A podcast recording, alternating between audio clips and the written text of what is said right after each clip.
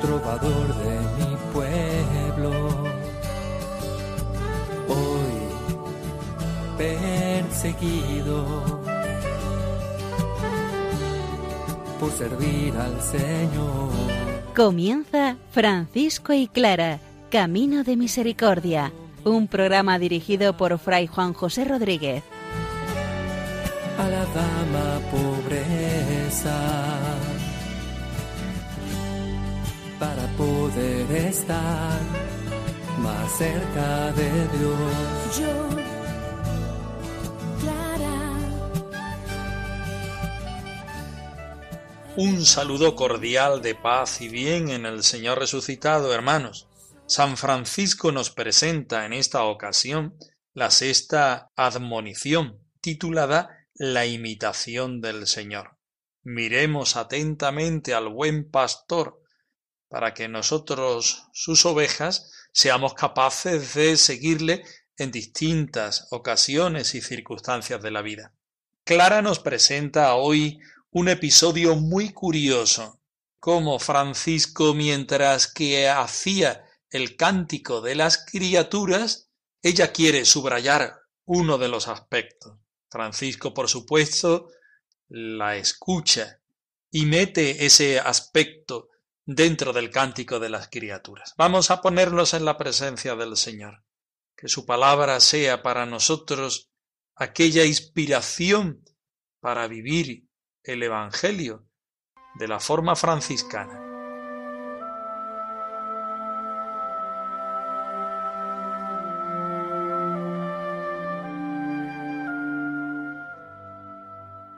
Del Evangelio según San Juan. Yo soy el buen pastor. Como mi Padre me conoce y yo conozco a mi Padre, así conozco a mis ovejas, y ellas me conocen a mí. Yo doy mi vida por las ovejas. También tengo otras ovejas que no son de este redil, y también a ellas debo traer.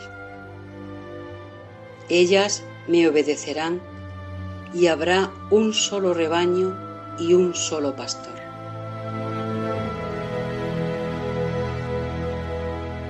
La sexta admonición se titula La imitación del Señor. Sabemos que este título no se lo da Francisco, se lo da a los estudiosos de las admoniciones de los escritos de San Francisco. Él nunca utilizaría esa expresión, eh, él nunca utilizaría esa expresión de la imitación del Señor, sino más bien él utilizaría el seguimiento del Señor. El Señor es el buen pastor y nosotros somos sus ovejas que debemos seguir que debemos seguirlo en situaciones distintas. Vamos a escuchar este precioso texto que nos invita a ser realmente hermanos menores, realmente franciscanos, realmente cristianos sin glosa, sin medir nuestra entrega y nuestro amor al Señor. te seguiré a donde quieras, te seguiré, Señor, te seguiré, te seguiré, dame las fuerzas, te seguiré, Señor, te seguiré. Consideremos todos los hermanos al buen pastor, que por salvar a sus ovejas sufrió la pasión de la cruz. Las ovejas del Señor le siguieron en la tribulación y la persecución, en la vergüenza y el hambre, en la enfermedad y la tentación, y en las demás cosas, y por esto recibieron del Señor la vida sempiterna. De donde es una gran vergüenza para nosotros, siervos de Dios, que los santos hicieron las obras y nosotros, recitándolas, queremos recibir gloria y honor. Te seguiré, aunque tu cáliz tenga que beber. Te seguiré, te seguiré. Sé tú la roca que sostiene mis pies. San Francisco escribe las admoniciones a los hermanos menores, es decir, a los franciscanos, y quiere enseñarle por medio de ellas cómo ser verdaderos hermanos menores, es decir, cómo ser verdaderos franciscanos. Para ser un buen franciscano hay que encontrarse con Jesucristo y con la entrega total que tiene Jesucristo. En la admonición 6 nos encontramos con Jesucristo como buen pastor. Descubrimos que Jesucristo es nuestro buen pastor, que por salvar sus ovejas soportó la pasión de la cruz, como bien acabamos de escuchar en la cita que acabamos de leer. Yo soy el buen pastor. Como el Padre me conoce, así lo conozco yo a Él. Y como da la vida Él por mis ovejas, así doy yo también la vida por los demás. San Francisco quiere que la gloria del hermano menor, la gloria del franciscano, sea el Señor. Y el objetivo de la vida del franciscano sea desplegar todo vivir todo lo que el mismo Jesús vivió. Nos ofrece esta bellísima admonición, donde se ve el objetivo de todas las admoniciones de una forma muy clara. Primero, habla del Señor. Miremos atentamente, los hermanos menores, al buen pastor, que por salvar a sus ovejas soportó la pasión de la cruz no midió las consecuencias de su entrega al Señor, sino que como es buen pastor, se entregó totalmente. ¿De qué forma? Dando la vida y dándola en la cruz, de una manera cruenta.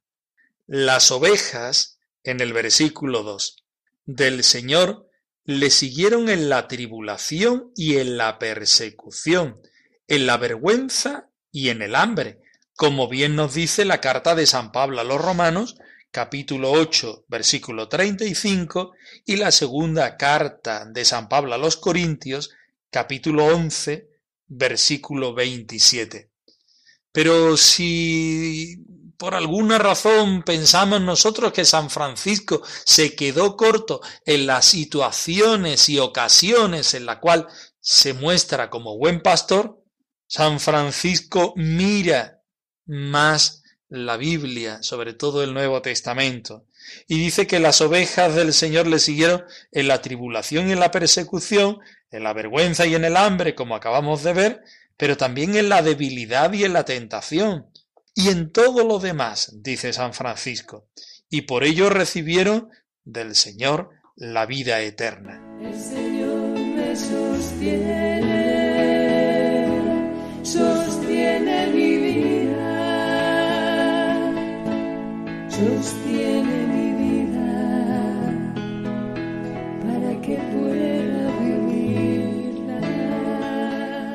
Encontramos entonces que el Señor es el buen pastor y que se entrega para salvar a sus ovejas. Y se entrega desde la pasión, desde la cruz. Las ovejas del Señor, es decir, aquellos que siguieron al Señor, en situaciones parecidas a él, en la vergüenza, en el hambre, en la debilidad, en la tentación y en todo lo demás, como ahí poniendo San Francisco, y ahí va el tirón, en todo lo demás, por ello recibieron del Señor la vida eterna. Es que estas ovejas no sólo habían sido ovejas, sino que habían imitado al Señor en su ser de pastor.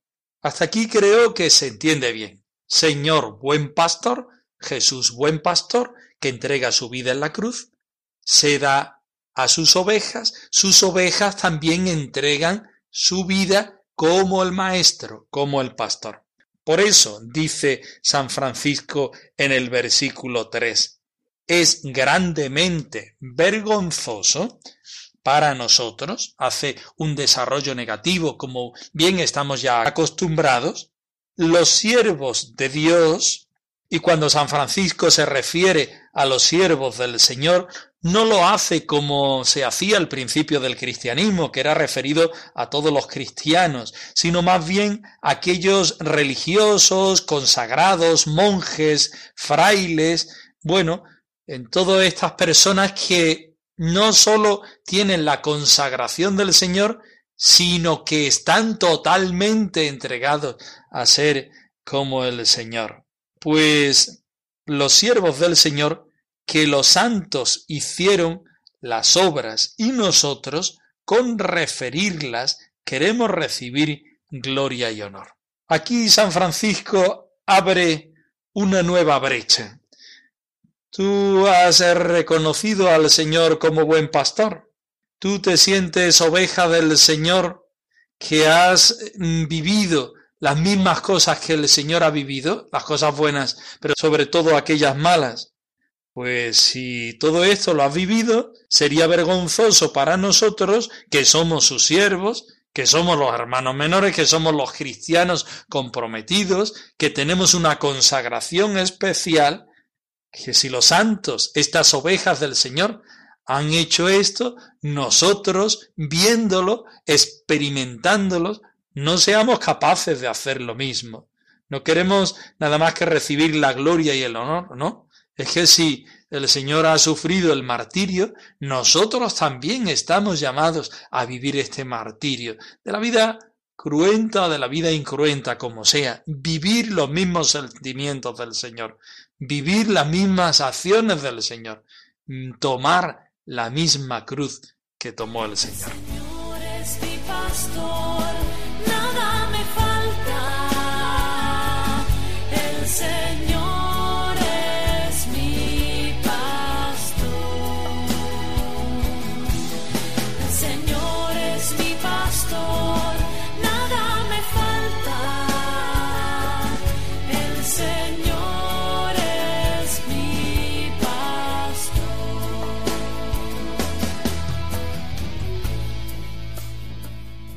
Presentamos a continuación un curioso relato en el cual San Francisco, mientras estaba en San Damián escribiendo el Cántico de las Criaturas, sucede algo curioso.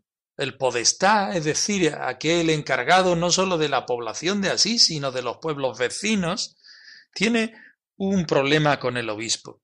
Y el obispo lo excomulga Resulta que el podestá tiene una hija Clarisa, una hija de Santa Clara en el convento de San Damián.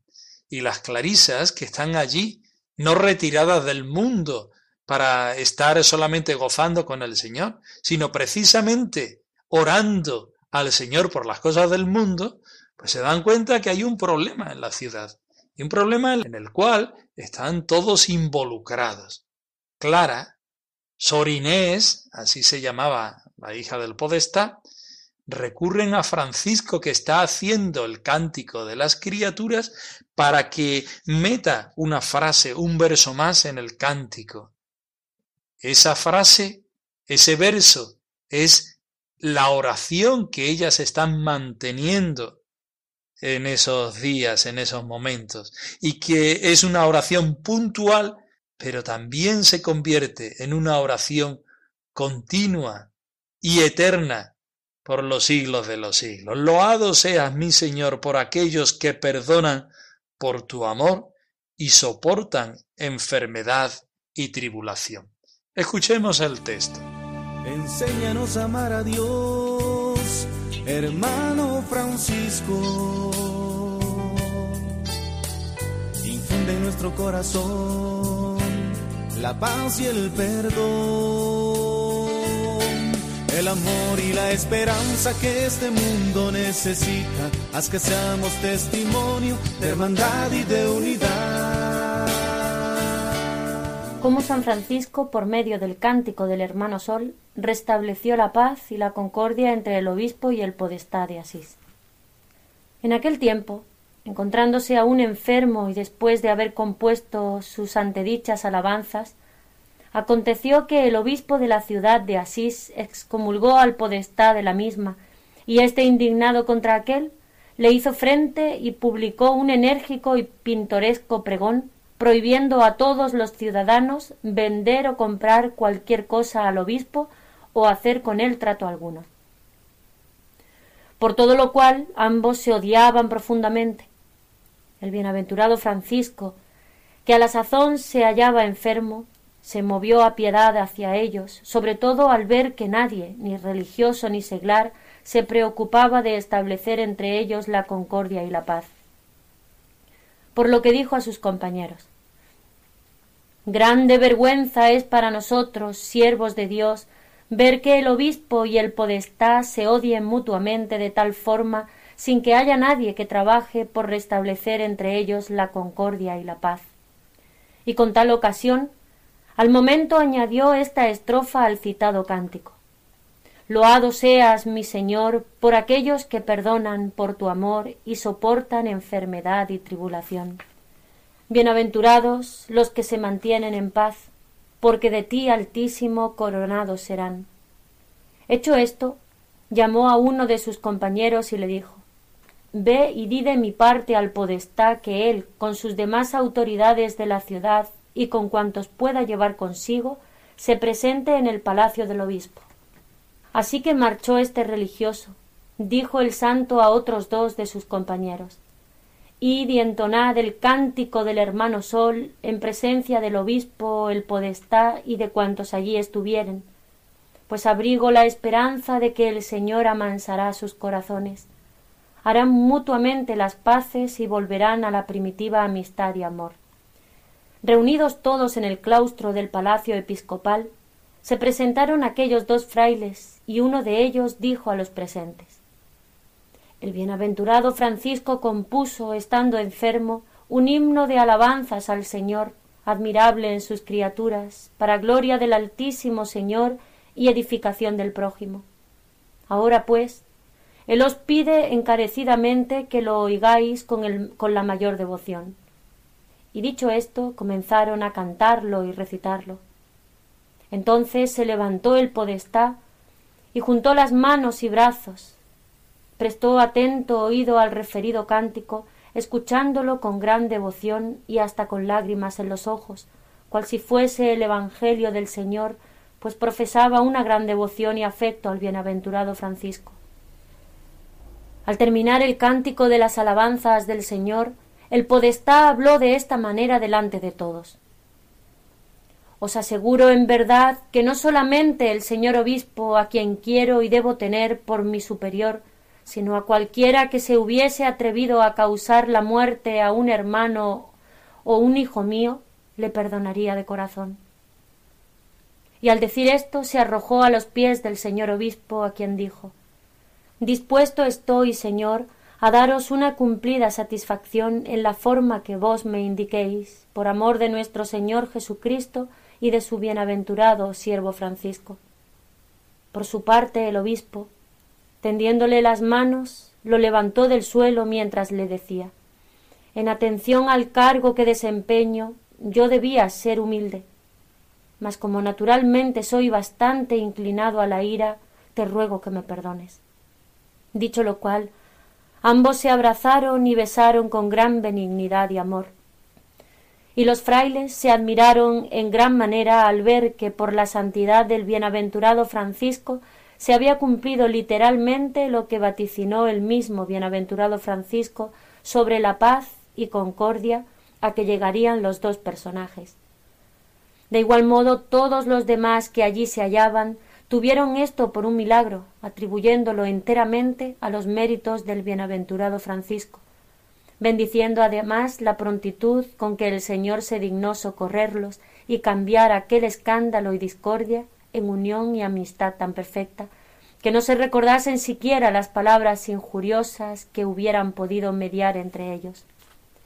Así lo testiguamos nosotros, que vivimos con el bienaventurado Francisco, y añadimos además que cuantas veces al predecir algo decía será de esta manera o de esta otra. Así sucedía siempre al pie de la letra. Y fueron tantos los sucesos de esta naturaleza vistos por nosotros que nos haríamos interminables si pretendiésemos mencionarlos o escribirlos todos. En alabanza de Cristo y de su siervo Francisco. Amén hermano mío. Ven, extiéndeme tu mano. olvidemos los rencores y vivamos como hermanos. Es curioso cómo este relato de la florecilla de San Francisco une el perdón de los pecados con la enfermedad, como la teología moderna de después del Concilio Vaticano II une eh, los sacramentos del perdón de los pecados con el sacramento de la unción de los enfermos, en el cual, bueno, pues la atención a ese dolor de la persona, a esa unión a Dios en los momentos difíciles. Partimos de esta base. Francisco está enfermo y está componiendo el cántico de las criaturas en San Damián. Y por otra parte, surge un problema entre el obispo y el podestá, o entre el podestá y el obispo. Y las clarisas, lejos de estar lejos, valga la redundancia, ellas van llevando los entresijos de la sociedad, pero no desde el chismorreo, no desde la acción, digamos, política, social, económica, sino los llevan desde el Señor. El pueblo que necesita el perdón, nosotras somos artífices del perdón. El pueblo necesita la paz, nosotras somos instrumentos de paz y bien. ¿Y con quiénes contamos? Contamos con la fuerza del Señor, el único, pero también con el ejemplo, con la santidad y con los recursos pastorales de nuestro hermano Francisco, que a la postre lo tenemos cerca, lo tenemos en casa. El ofrecimiento que hace San Francisco, así pues, tanto los franciscanos como las clarisas en ese momento se sienten comprometidos de ofrecerse ellos mismos no solo en la mediación del hecho, sino también en la petición a Dios para que aquello se, se conduzca y se restablezca y llegue la paz. Dice, es una vergüenza que ellos se odien, pero no que ellos se odien, sino que nosotros no hagamos nada para averiguar y, arreglar ese problema. La vergüenza está en nosotros que somos instrumentos de paz y de bien y no somos capaces al obispo que es de, digamos, de los nuestros y al podestá que también es de los nuestros en el sentido de que es el padre de una de las hermanas. Que no podamos hacer nada, algo tenemos que hacer. Nos damos cuenta del el espíritu de las florecillas, que desde la sencillez, podemos decir desde la simplicidad, hacen que el corazón del hombre quede contagiado de esa dulzura, de esa minoridad que, de la cual está inmersa el Evangelio. Es que este hombre, por su simplicidad, por su sencillez, por su acción lejana del pecado y de todo aquel adorno humano, habla desde la vida, y habla desde las raíces más profundas del Evangelio. Resulta curioso que el primero en pedir perdón después de que los frailes fueran a recitar y a cantar el cántico de las criaturas o este verso del cántico de las criaturas sea el podestá. Nosotros pensamos, es que debería de haber sido el obispo que tendría que haber dado ejemplo. No, San Francisco lo pinta de esta forma, porque el podestá se convierte y pide perdón y reconoce que en el escalafón de los poderes su, eh, su poder es menor que el poder de Dios. Y esto también da pie a que el obispo, por su parte, reconozca que su puesto debe ser un puesto de humildad, de servicio, de dar ejemplo, porque el obispo evidentemente tiene que ser el primero en dar ejemplo de todo. Este episodio de las florecillas, precioso, está en medio de nuestra vida común.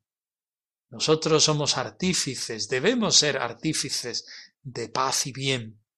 Pero es que también podemos ser un poco como el obispo y el podestá. Podemos vernos implicados en esas luchas propias de la vida que nos separan, que hacen que nuestro corazón quede herido por el rencor y, el odio.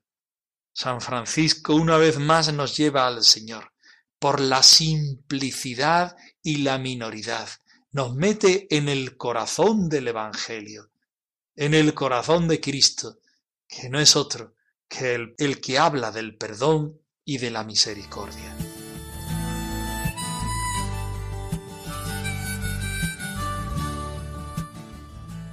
Francisco y Clara arroba radiomaria.es. Os dejamos la dirección de nuestro correo electrónico por si queréis poneros en contacto con nosotros en algún momento.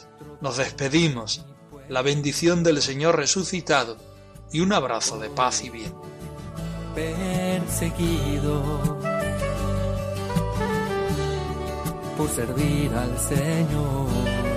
Han escuchado en Radio María Francisco y Clara Camino de Misericordia, un programa dirigido por Fray Juan José Rodríguez. A la dama pobreza, para poder estar más cerca de Dios. Yo,